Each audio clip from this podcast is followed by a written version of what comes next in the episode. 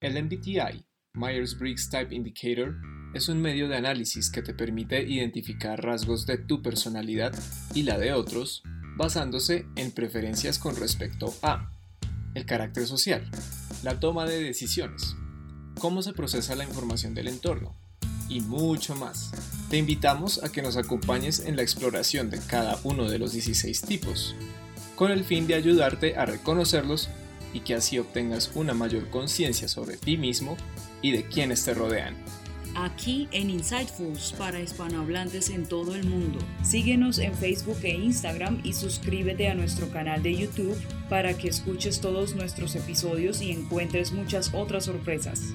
¡Yay! Bienvenido, bienvenida a este Home Special número 3. Bienvenido oyente de Insightfuls, tan fiel como siempre. Nosotros también, tan fieles a la causa del Myers-Briggs, te traemos un nuevo Home Special que está buenísimo. Vamos a hablar sobre la segunda dicotomía del sistema. Llámese Sensing e Intuition. ¿Qué sucede con estos dos extremos de la dicotomía? ¿Qué debates se despiertan alrededor de estos dos términos? Vamos a discutirlo. Antes de entrar en materia, recordemos lo elemental con respecto a ambas siglas.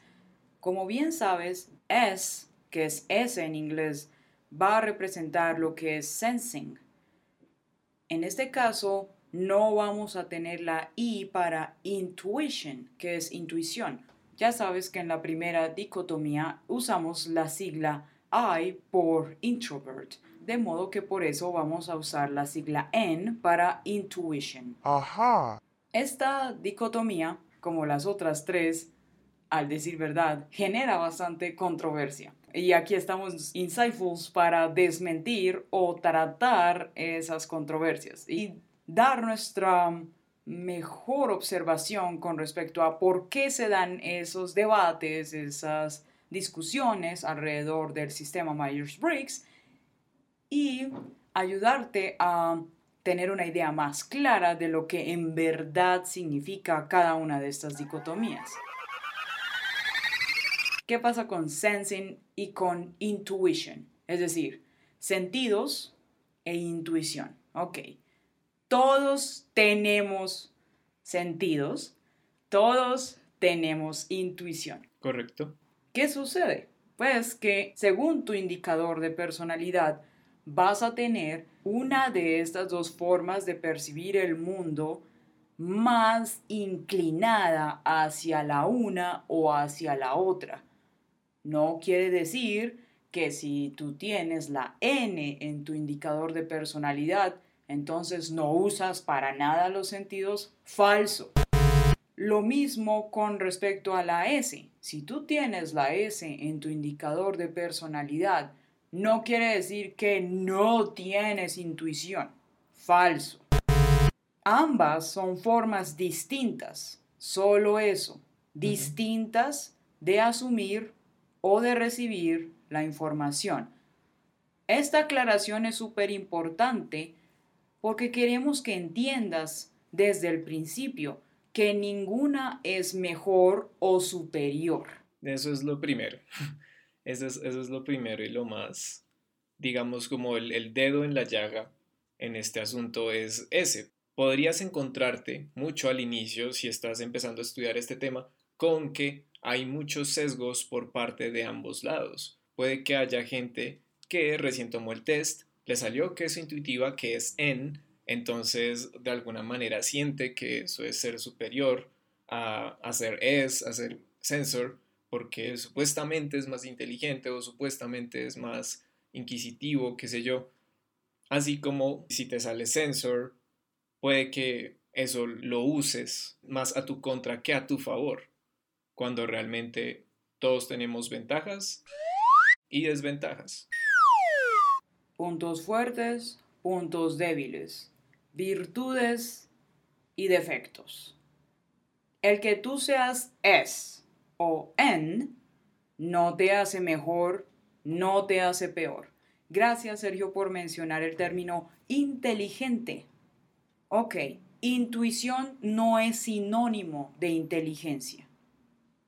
¿Vale? Personas intuitivas o sensoras pueden llegar a ser igual de inteligentes, es decir, ni la inteligencia ni el talento se miden con el Myers-Briggs. O sea, el Myers-Briggs no es tu IQ, no es tu medidor de coeficiente. De coeficiente intelectual, exactamente. ¿Qué estamos haciendo con el Myers-Briggs? Lo que venimos diciendo en cada uno de los episodios. Lo que te muestra el Myers-Briggs es cómo operan tus procesos mentales según tus preferencias. Así es. Y en este caso, intuition o sensing no está excluido de estas preferencias.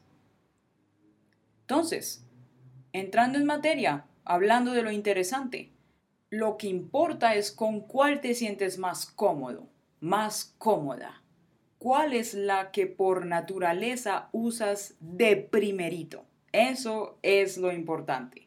Por eso la autoobservación que nos proporciona el sistema Myers-Briggs nos ayuda a aclarar muchas cosas de nosotros mismos. Así que vamos a explorar en profundidad cada uno de estos términos y qué significa dentro del sistema Myers-Briggs.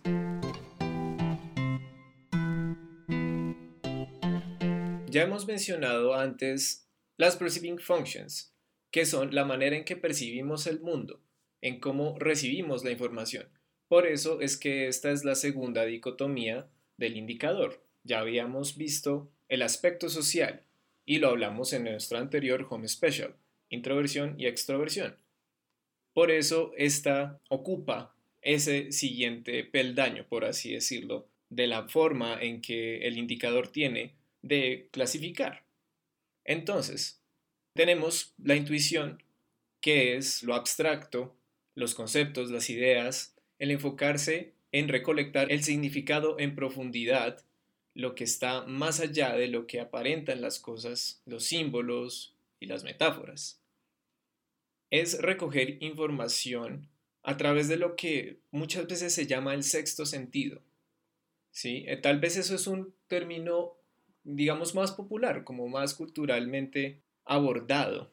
Pero lo que se refiere realmente, el sexto sentido es, sentimos nosotros, una vez uno empieza a estudiar más a fondo el Myers-Briggs, es que ese sexto sentido es la intuición.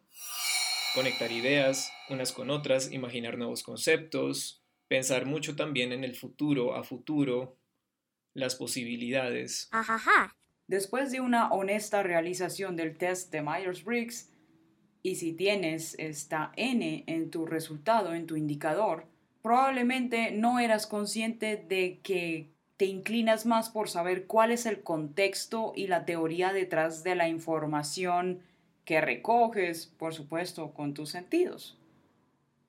Es decir, apenas tú recibes algún estímulo sensorial vas a de inmediato empezar a pensar en lo que recibiste, en esa información que recoges con tus sentidos. En otras palabras, es como que tú recibes información con tus sentidos, pero eso se desvanece al segundo porque de inmediato estás pensando acerca de lo que recibiste. Tiendes a ser bueno o buena leyendo entre líneas a la vez que buscas significados y patrones en esa información que recoges. Entonces, eso es lo que define la intuición en términos generales. Es ver todo ese panorama mucho más abierto de las cosas. Ahora vamos con una definición de sensor. Hay una diferencia muy grande entonces acá porque los sensors se centran en lo concreto, que es lo que recogen sus cinco sentidos. La información que recoges de la realidad física, de las experiencias pasadas también, porque es memoria, porque hace parte de algo que tú, que tu cuerpo ya ha experimentado, ya ha vivido, por ende, hace parte de la realidad o de la realidad que nosotros experimentamos como seres humanos. También de las fuentes que se relacionan con lo que está sucediendo en el presente. Tu enfoque está en lo factual, los hechos, lo práctico y lo concreto. Es sobre todo eso, el ser concreto. Probablemente la frase cultural, si se quiere, que puede describir mejor el sensor es la siguiente. Es lo que es. Punto. Está muy claro ya que para ti los cinco sentidos, si después de realizado el test de Myers-Briggs tienes la S en tu indicador, es, esto es lo que indica, que prefieres observar el mundo y obtener información a través de los cinco sentidos. Pero, ¿qué sucede y por qué muchas veces se despiertan todos estos debates y empieza la controversia y empiezan los disgustos hacia el Myers-Briggs y etcétera? Bueno, todos tenemos nuestros cinco sentidos, si somos lo suficientemente afortunados, los tenemos completos y bien desarrollados. Tenemos cinco cinco sentidos, ¿verdad? Tenemos vista, oído, olfato, tacto, gusto. En este aspecto, tanto intuitivos como sensores tenemos que caer en la cuenta de la siguiente reflexión. Tenemos cinco sentidos, pero solo usamos, en verdad solo usamos la vista. Solo somos conscientes de que usamos un solo sentido y esa es la vista, que todo entra por los ojos. Bueno, pero ¿y qué hay de los otros cuatro? Somos muy conscientes de que el actual bombardeo de estímulos visuales a nuestro alrededor son inevitables, básicamente, hoy en día. Pero no por eso debemos olvidarnos de el oído, que es otro sentido tan importante de escuchar. Y para escuchar es bueno guardar silencio, es bueno tomar distancia, es bueno cerrar la boca un poco para escuchar.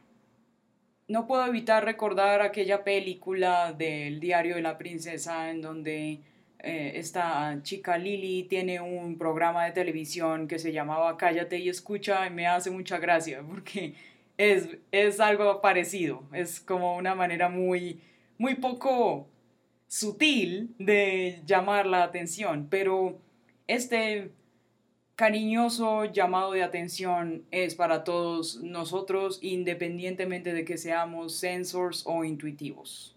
Claro, sobre todo porque la escucha es un sentido demasiado sensible, pero lo tomamos muy a la ligera, lo tomamos por sentado.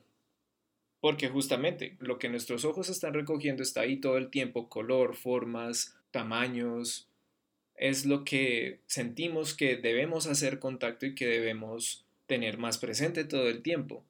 Mientras que tanto el, el oído como el tacto pueden pasar muchas veces desapercibido y hay información mucho más rica y mucho más energética en estos sentidos cuando le ponemos un poco más de concentración en ellos. Por eso los ejercicios de respiración muchas veces se enfocan en, en eso, en concentrarse uno que está escuchando, que está sintiendo.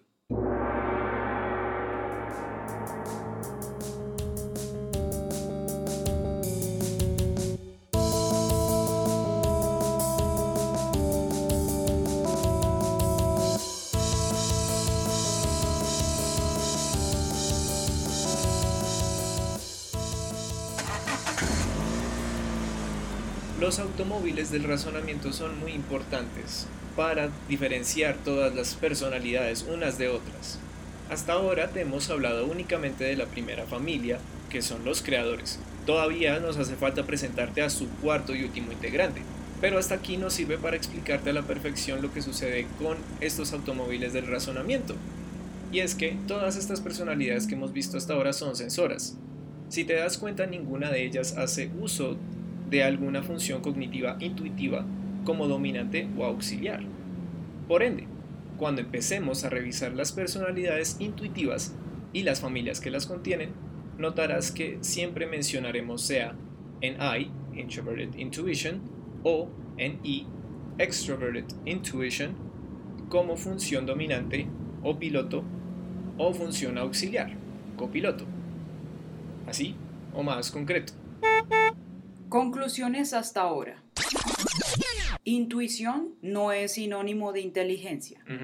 Los intuitivos no son seres superiores. Los sensors no son seres inferiores. En efecto, muchas veces los sensores llevan ventajas sobre los intuitivos, debido a que los primeros poseen un nivel más alto de atención en relación a su entorno inmediato, mientras que para los intuitivos, sean de naturaleza introvertida o extrovertida, sean thinkers o sean feelers, pueden llegar a ensimismarse mucho en su propia versión de la realidad, y eso los distrae, los separa, los puede entorpecer mucho. A todas estas, ¿qué es lo más interesante de saber cuál de estas dos formas de procesar información prefieres? Bueno, es darte cuenta de que tal vez siempre, o por lo menos la mayoría de las veces, has aprendido de cierta forma. Te permite también darte cuenta de que te atraen ciertas materias o asignaturas o clases en el colegio o en la universidad y algunas se te facilitan más que otras o te interesan o te gustan más que otras. ¿Por qué digo esto? Bueno, porque básicamente aprender es adquirir información, ¿cierto? Sí. Así que tener claras estas dos definiciones de sensor e intuitivo te ayuda a reconocer cómo aprendes y cómo aprendes de la mejor manera. Algo que resulta muy útil en esta vida. Me recuerda mucho que eh, es muy normal ver tal vez que en los colegios, sí, la asignatura de filosofía es más fácil de entender a veces, no siempre, para los intuitivos que para los sensores. Claro, es bastante válido el ejemplo porque asimismo es un ejemplo, no es una condena. Podríamos suponer que los intuitivos no les agrada mucho la materia de educación física. ok, continuemos. Entonces, querido sensor, querida sensor, te encantan los ejemplos del mundo real. Cuando aprendes, quieres que te den ejemplos del mundo real que sean prácticos y que estén probados.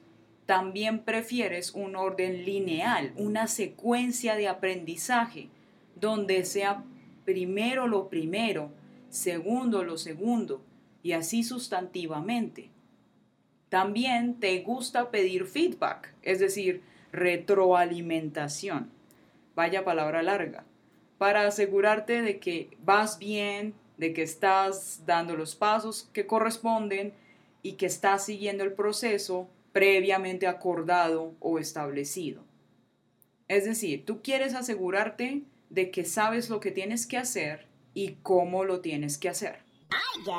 Amigo intuitivo, te gusta entender conceptos a través de metáforas o símbolos, y en lugar de preferir tener un procedimiento lineal para seguir paso a paso, prefieres jugar un poco con eso, y sobre todo averiguarlo por tu cuenta.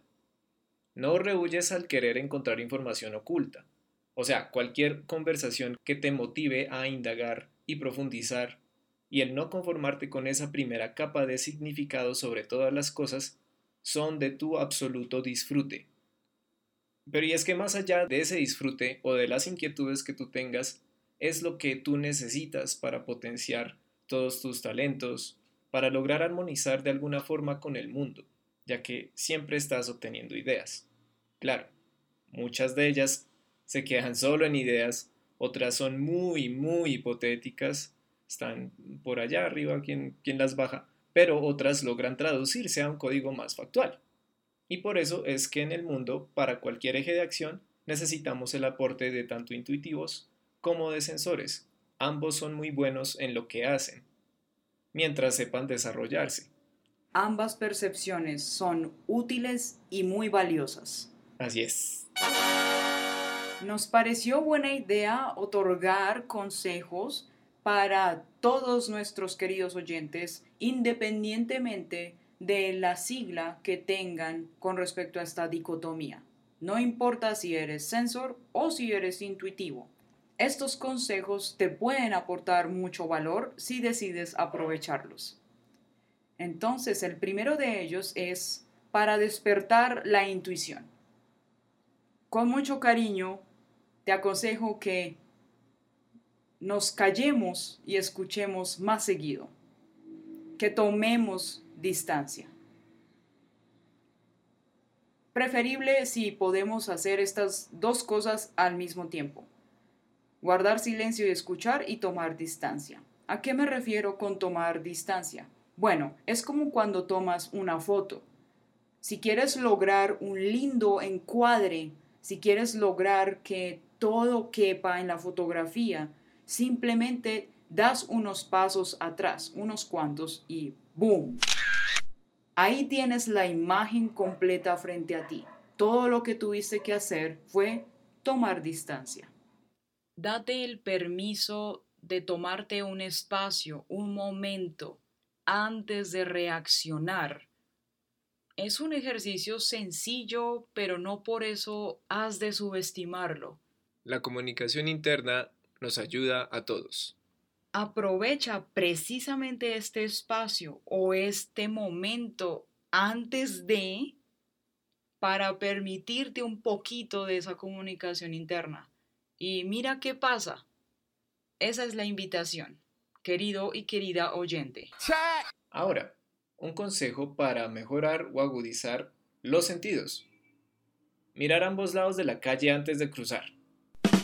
Pues, bueno, es, es un chiste, pero también es una especie de analogía, porque hay que ocuparse de la vida terrenal primero. ¿Qué sucede? Que todos somos seres de carne y hueso. Y es de nuestros cuerpos que dependemos para funcionar correctamente. Por consiguiente, nuestros cerebros. ¿Sí? Mm.